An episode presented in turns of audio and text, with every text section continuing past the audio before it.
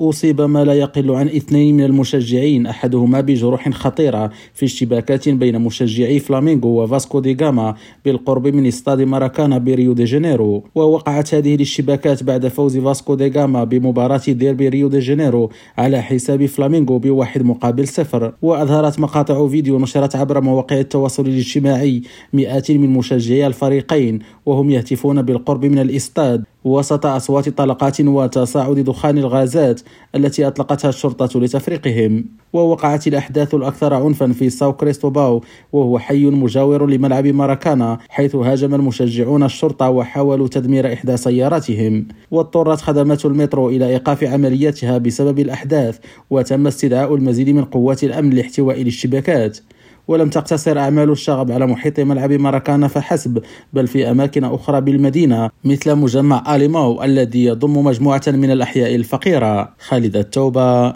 ريم راديو برازيليا.